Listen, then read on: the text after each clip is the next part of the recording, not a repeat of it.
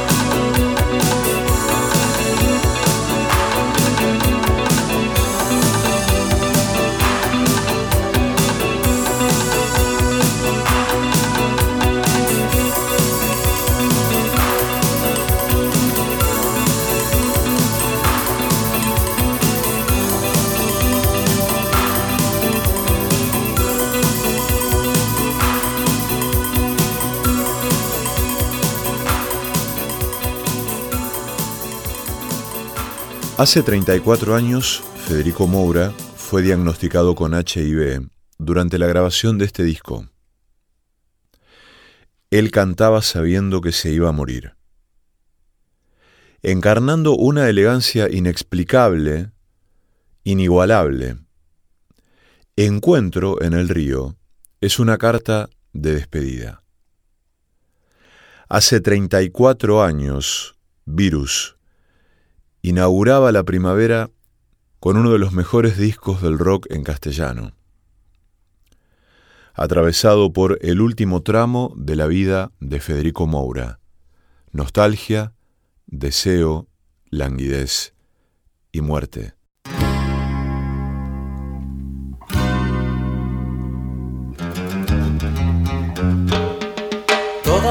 pasión se elevará viéndote actuar tan sugerente. Lejos de sufrir mi soledad, uso mi flash, capto impresiones. Me adueño así superficies de placer. Dejo crecer tremenda timidez. Pozo entregándote al sol, dándote un rol ambivalente. Puedo espiar sin discreción como un guayer en vacaciones. Me adueño así superficies de placer. Dejo crecer mi tremenda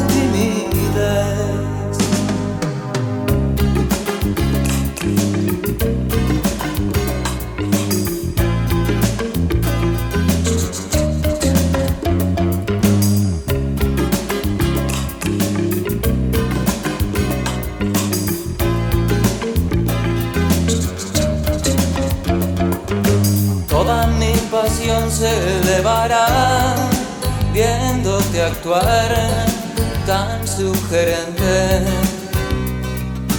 Lejos de sufrir mi soledad, uso mi flash, capto impresiones. Me adueño así superficies de placer dejo crecer mi tremenda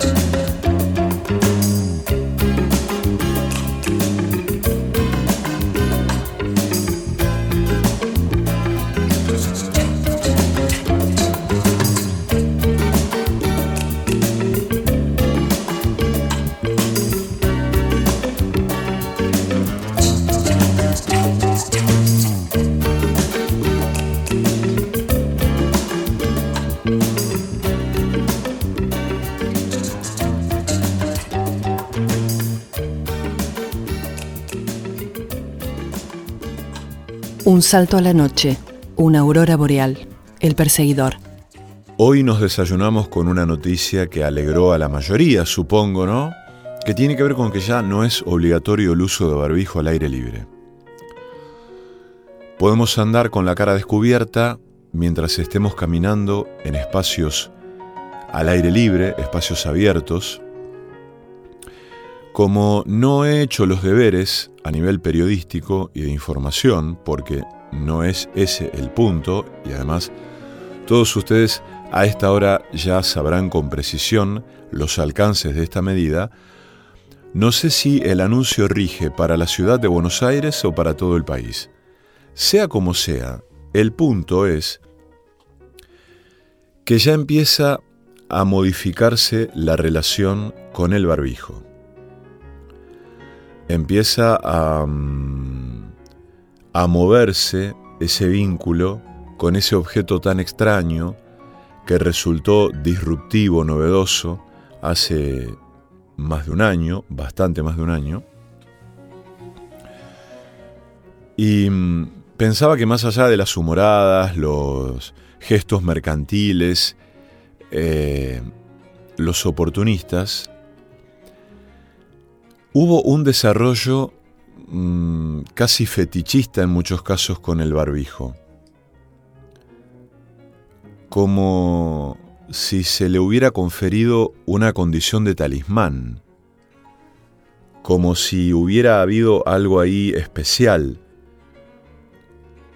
como ese halo, esa investidura que tienen los objetos preciados o muy queridos. Yo lo detesto al barbijo, lo detesto con toda mi alma. A veces me vuelve irresponsable solo por el hecho de que no lo tengo tan incorporado en mi cotidianidad, porque me muevo por donde vivo y es un lugar abierto. Eh, entonces es muy común que salga y me lo olvide, tenga que volver a buscarlo. Y casi como un gesto de, mm, eh, de, rescate, de ayuda a memoria, me lo pongo en el bolsillo delantero de, de los pantalones. Y cuando entro a un lugar a comprar algo o a un ámbito donde hay muchas personas, me acuerdo ansioso y con mis dedos índice y pulgar de mi mano derecha busco esa telita con las orejeras y me pongo el barbijo. Pero bueno, vaya día, ¿no? Para, mm, para este anuncio, para este asunto. Vaya día para quitar la obligatoriedad del uso de barbijo al aire libre. Porque claro, hoy empezó la primavera.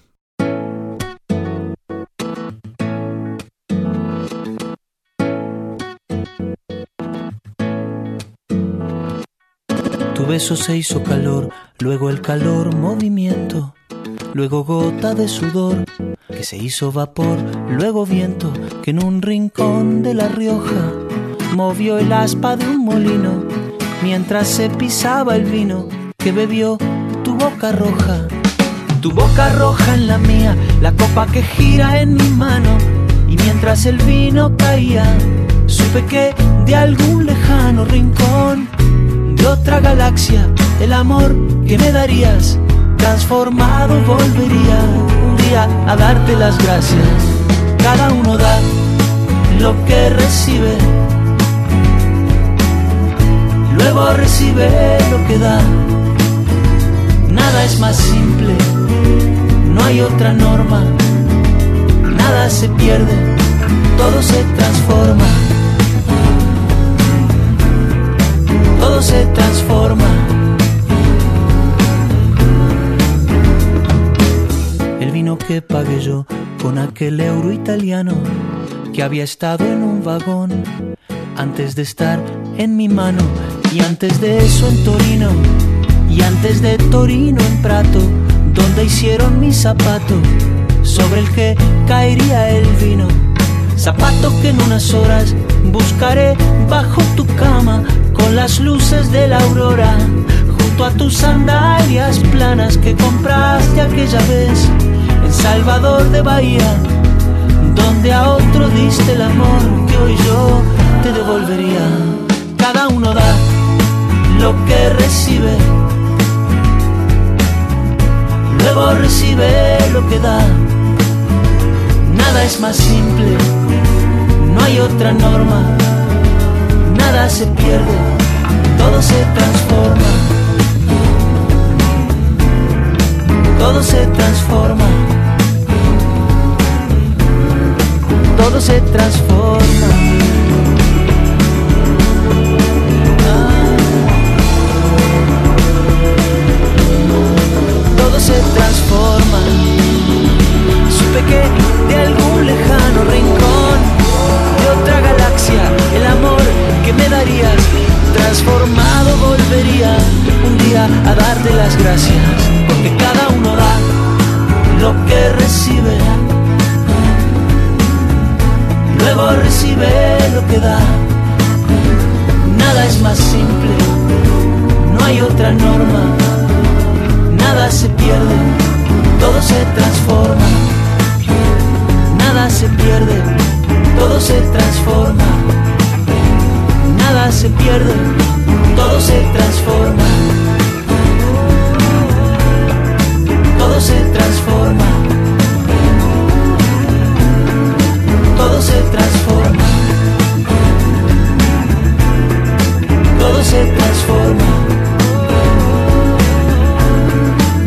se transforma. El perseguidor.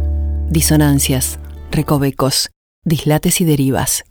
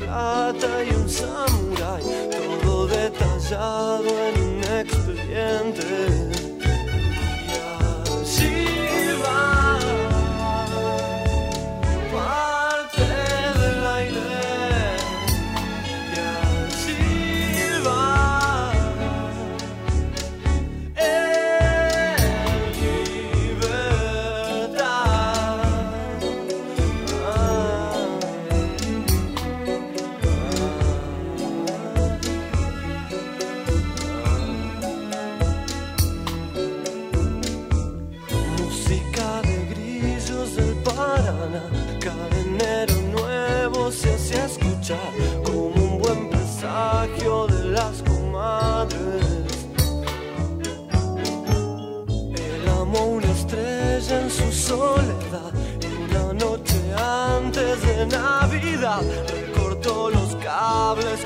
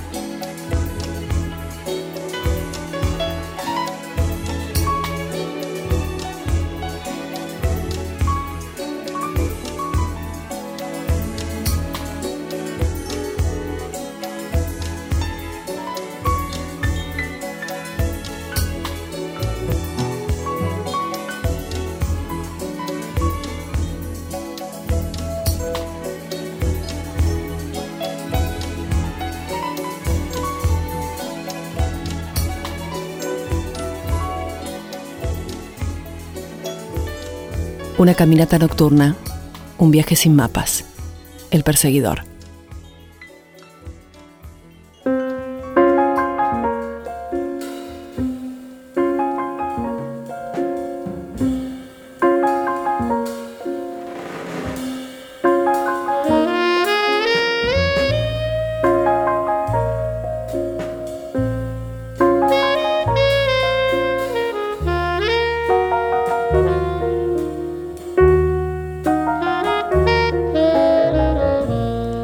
El amor es como un cigarrillo que se quema a medida que se va acercando a los labios, dice la canción. Venimos de una oscuridad y de un silencio infinitos.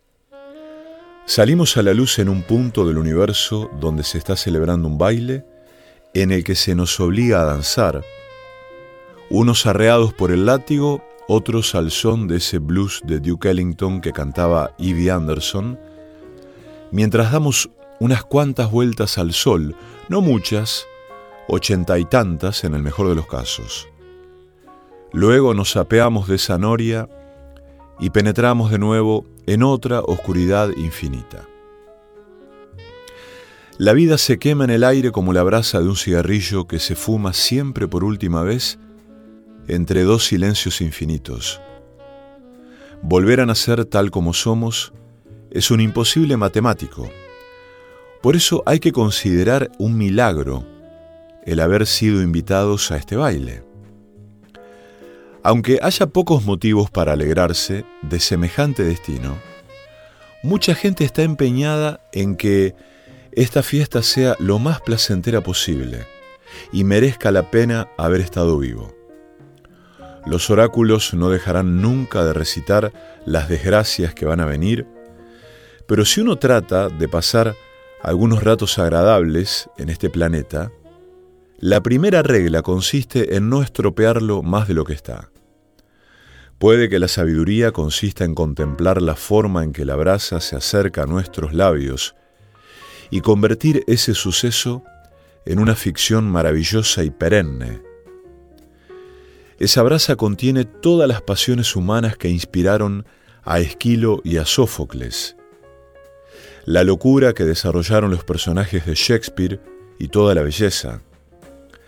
La pantalla de plasma del televisor ha sustituido a la antigua palestra de los teatros griegos y romanos, o al globo de Londres, donde se rifaban pollos en el patio de butacas, mientras los reyes shakespearianos se apuñalaban en el escenario. Todas esas pasiones están condensadas en tres minutos de noticiero. El tiempo que necesita la brasa para acercarse a tus labios. La realidad es una simple representación en forma de algodones azules y rosas que sirven lo mismo para representar los cuerpos destrozados por la bomba de un suicida que los caderazos que da una modelo en la pasarela contra el destino. Hemos venido a este mundo a bailar. Unos bailarán arreados por un látigo, otros lo harán mecidos por un blues que le llenará de dulzura los cartílagos. Es primavera. Manuel Vicent.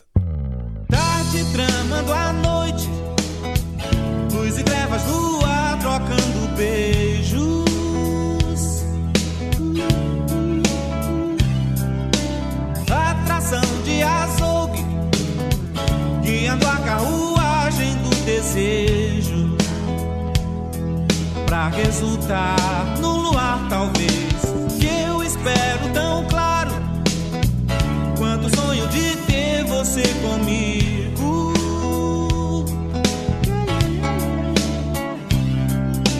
Dia dos namorados há de te receber em meu abrigo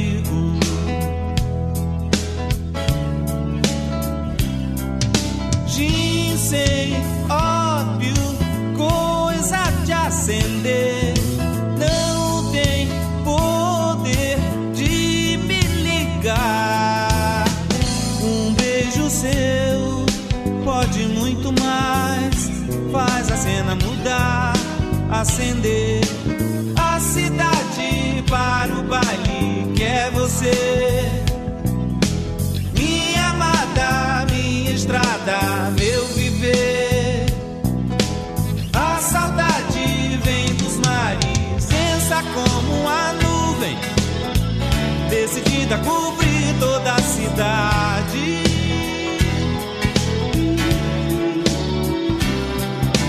Penso em ti, me dá medo. Não suporto um dedo de saudade. Pra te esperar, eu vejo TV.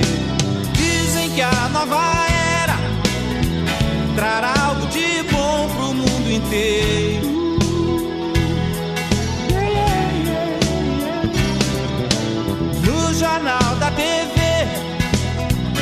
Mas o homem recua por dinheiro.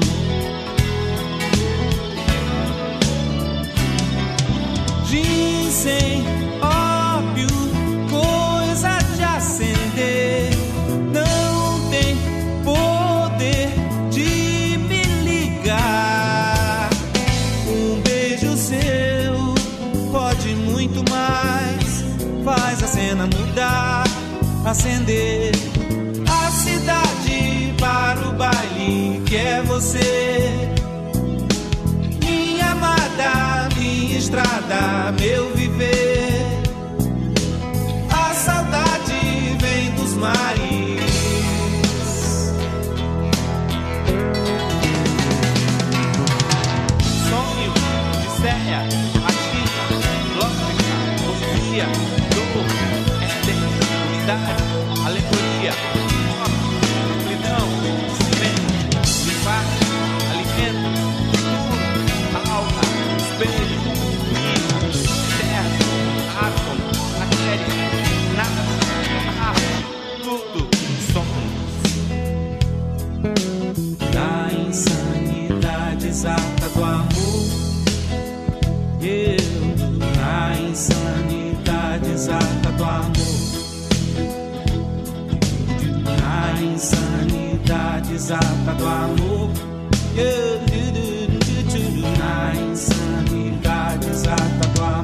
El perseguidor, la segunda voz de la noche.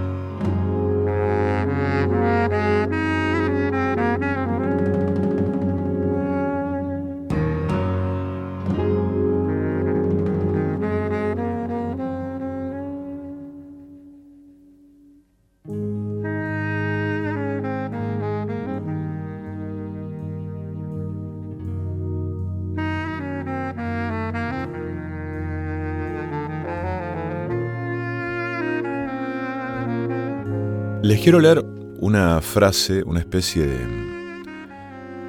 este, de reflexión de Nietzsche que ha escrito acerca de la música. Nietzsche ha hablado mucho acerca de la música, ¿no? Ha dicho muchas cosas acerca de la música.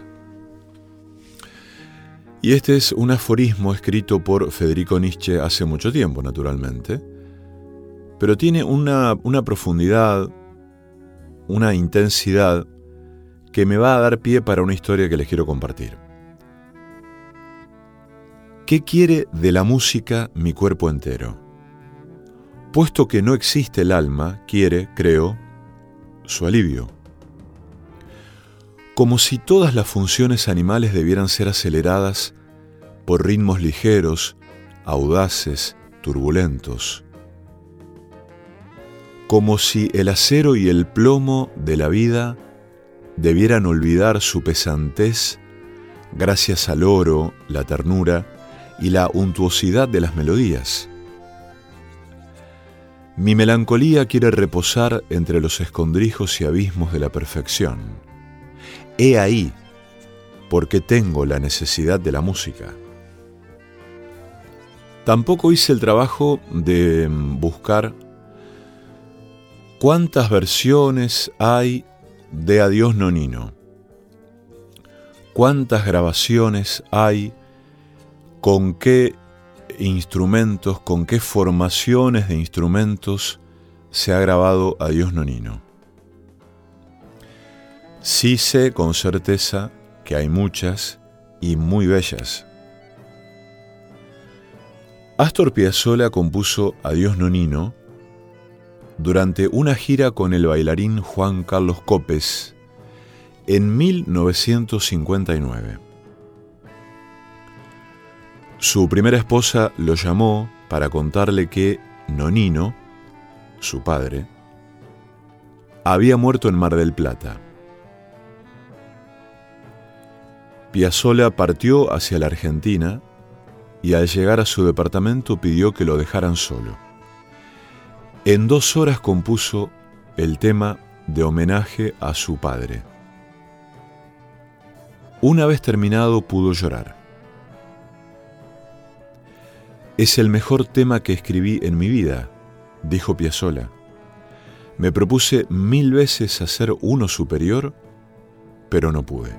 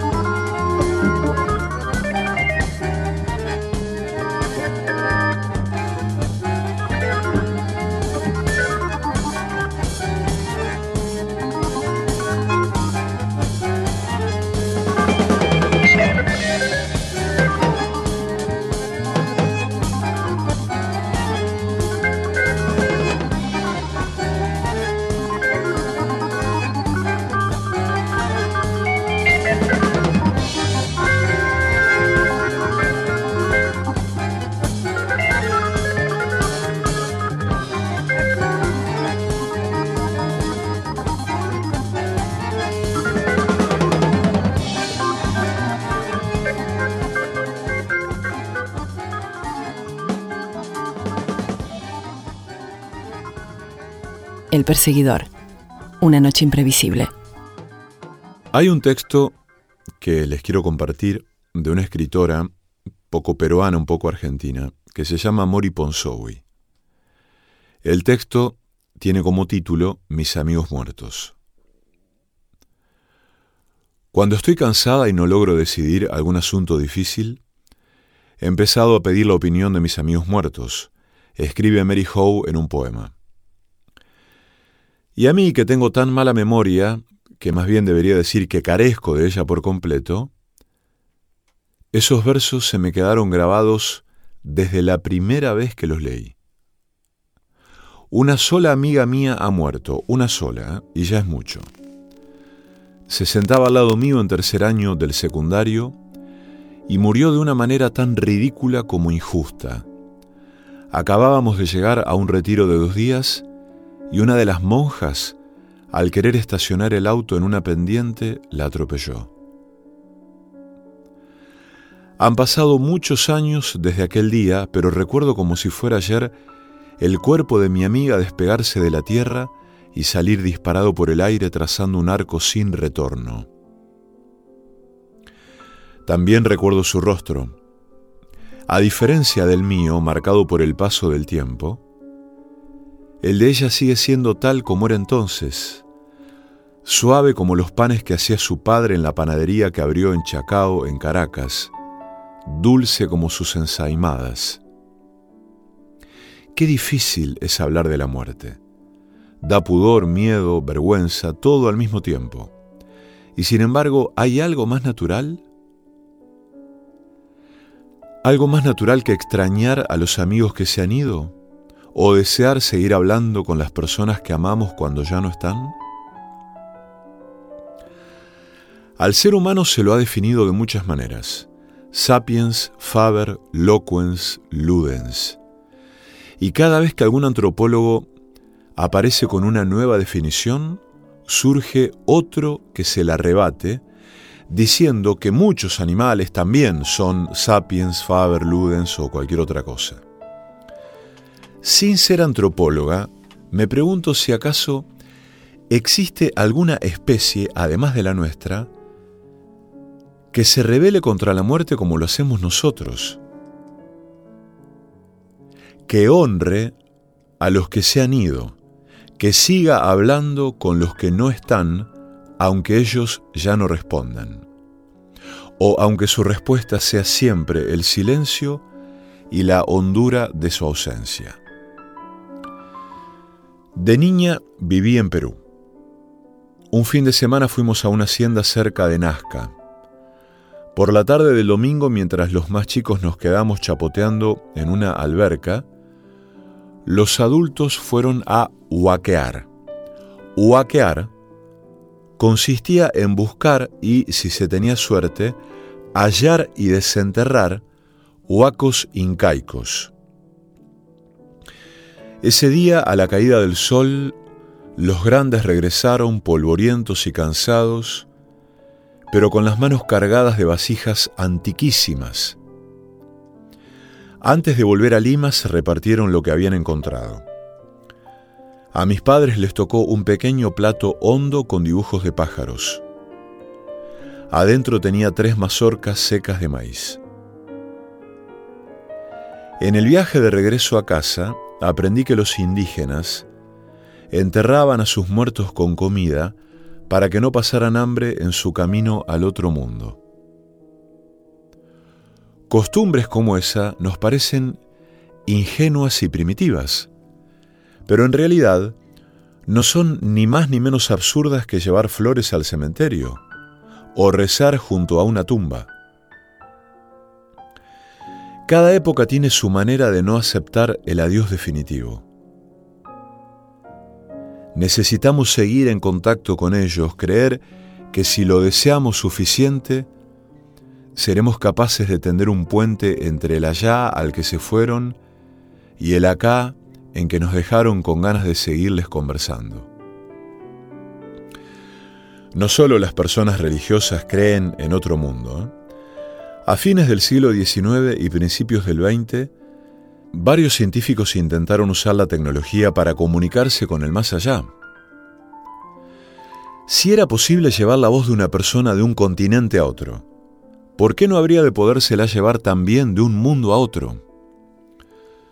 Thomas Edison, el inventor del fonógrafo, y Guglielmo Marconi, el inventor de la radio, dedicaron largas horas de trabajo a crear algún artefacto que hiciera posible la comunicación con ultratumba. Hoy ya no enterramos a nuestros amigos con mazorcas de maíz, como los incas, ni con monedas bajo la lengua para pagar el viaje a través del acueronte, como los griegos. En cambio, les enviamos mensajes por Facebook. Las páginas de los muertos en Facebook siguen activas. No las borra nadie, ni se llenan de un silencio sepulcral. Los amigos vivos siguen comunicándose con los amigos muertos. Les dicen que los extrañan, les mandan fotos, les hacen preguntas como Mary Howe en aquel poema, ¿acepto el trabajo? ¿Me mudo a la ciudad? ¿Intento concebir un hijo en mi madurez? ¿Quién sabe si allá, lejos, cruzando el acueronte, habrá internet? Tal vez no sea necesario. Quizá para responder nuestras preguntas a los muertos les baste su idioma silencioso, un idioma hecho de gestos leves, de recuerdos y de la sabiduría que les da haber franqueado ya la puerta. De pie mueven sus cabezas sonrientes al unísono, lo que conduzca a la alegría, contestan siempre, a más vida y menos preocupación. Hay que salir del agujero interior. Largar la piña en otra dirección. No hace falta ser un ser superior.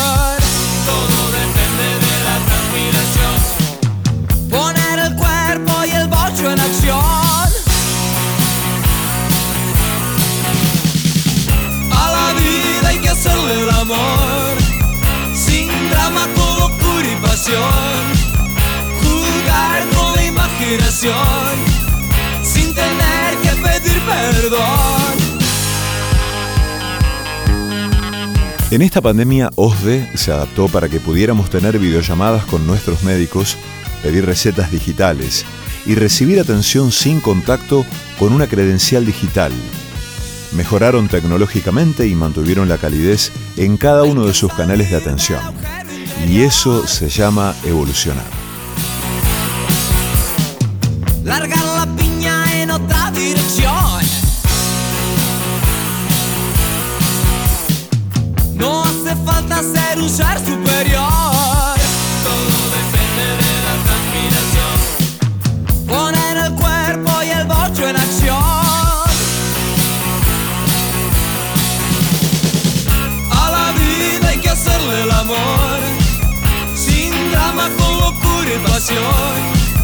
Jugar con la imaginación, sin tener que pedir perdón.